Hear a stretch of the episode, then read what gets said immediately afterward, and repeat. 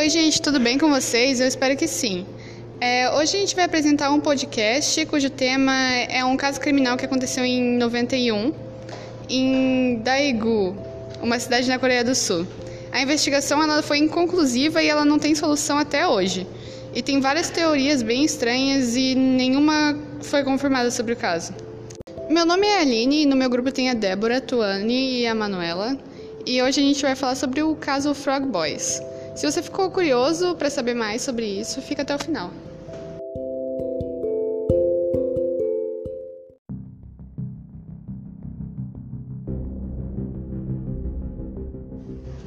O caso aconteceu em 26 de março de 91, onde estava acontecendo um feriado muito importante para o país, a Coreia do Sul.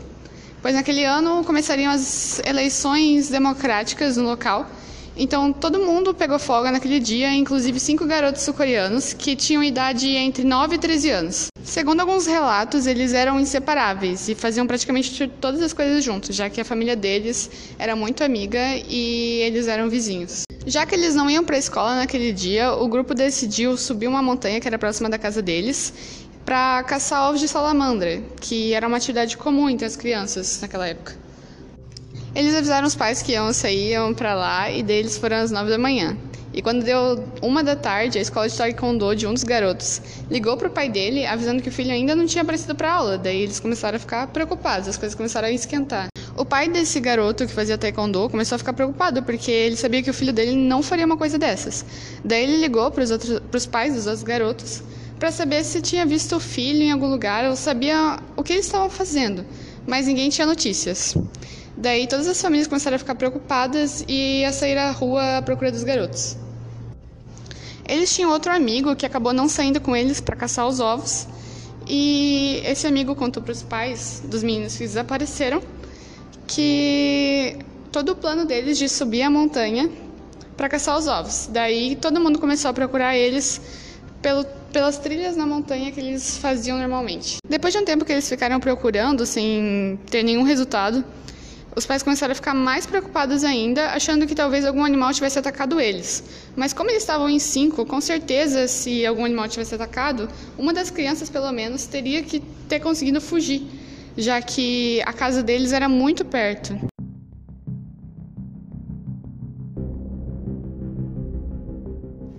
Diante disso, os pais foram até a polícia para relatar o desaparecimento das crianças. Mas o que, o que aconteceu foi que a polícia não deu a devida importância que eles deveriam ter dado, falando que não era nada, que os meninos devem ter fugido de casa por uns instantes e estavam brincando, e que logo voltariam para casa.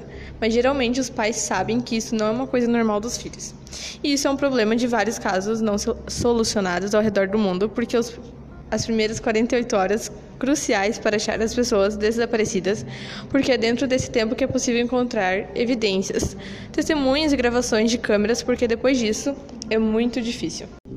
E mesmo com a situação de desespero e sofrimento dos pais, houve vários trotes e brincadeiras de mau gosto a respeito do paradeiro das crianças. Teve um pai que recebeu uma ligação anônima de uma pessoa que dizia que estava com as crianças e que queria uma quantia absurda de dinheiro em troca do resgate. Mas quando, eles é, mas quando eles chegaram no local marcado, não tinha ninguém. Então, eles passaram por muita coisa durante esse caso. Algo realmente muito triste e inacreditável como as pessoas conseguem brincar com esse tipo de coisa quando os pais estão desesperados procurando pelos filhos. Realmente muito triste. Em cerca de uma semana depois, o caso finalmente começou a ser investigado, passando na TV e em meios de comunicação, impactando o país inteiro. E o nome Frog Boys se deu porque eles desapareceram enquanto estavam caçando sapos. Então foi daí que surgiu esse nome Frog Boys.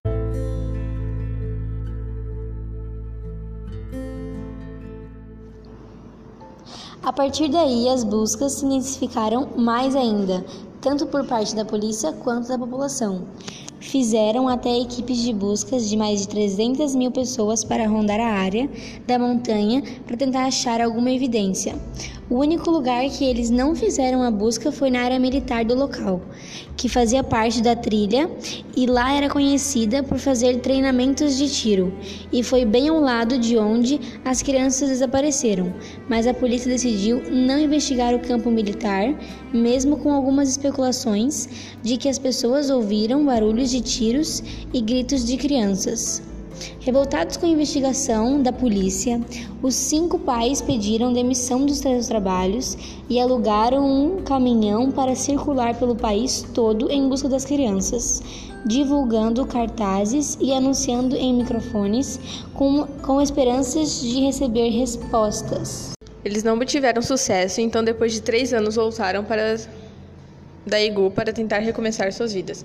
Em meio disso, tiveram várias teorias da conspiração, como conseguir super, superpoderes para encontrar as crianças e acusações de que um dos pais raptou e assassinou as cinco crianças, mas essas teorias e superstições não levaram a lugar nenhum. Em 26 de setembro de 2002, 11 anos depois, os pais receberam uma ligação da polícia dizendo ter encontrado os corpos das crianças a alguns metros da trilha. Os corpos teriam sido enterrados com apenas os ossos, com alguns panos de roupas espalhados pelo chão. Várias provas estranhas foram encontradas, como as roupas estavam amassadas e amarrotadas de uma forma normal e cartuchos vazios de armas nas roupas das crianças. E todos esses fatores aumentaram ainda mais os suspeitos de assassinato. A retirada das evidências foi uma bagunça. Os policiais tiraram os ossos das crianças de qualquer jeito, não tiveram o mínimo de cuidado e ainda deixaram várias pessoas rondarem o local e tocarem nos ossos. Então, foi uma total falta de respeito e profissionalismo. Foi uma situação ridícula e absurda.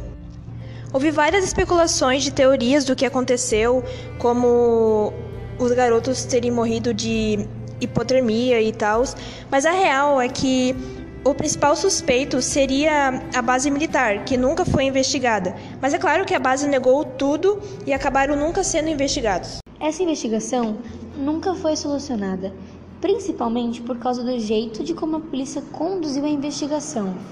Até hoje não teve provas concretas, somente teorias que apontavam para a base militar, mas nunca foram consideradas. E hoje, Fazem 29 anos que o caso não foi solucionado. E as únicas esperanças é que as novas evidências sejam encontradas para eles conseguirem finalizar o caso e trazer paz para os pais. Então, o que vocês acharam desse caso? É um caso muito triste e infelizmente não teve muita importância e atenção necessária para ser solucionado, mas esperamos que tenham gostado. Se vocês tiverem algum caso que vocês queiram se aprofundar, um caso que vocês se interessaram, vocês queiram saber mais sobre ele, comentem aqui para a gente gravar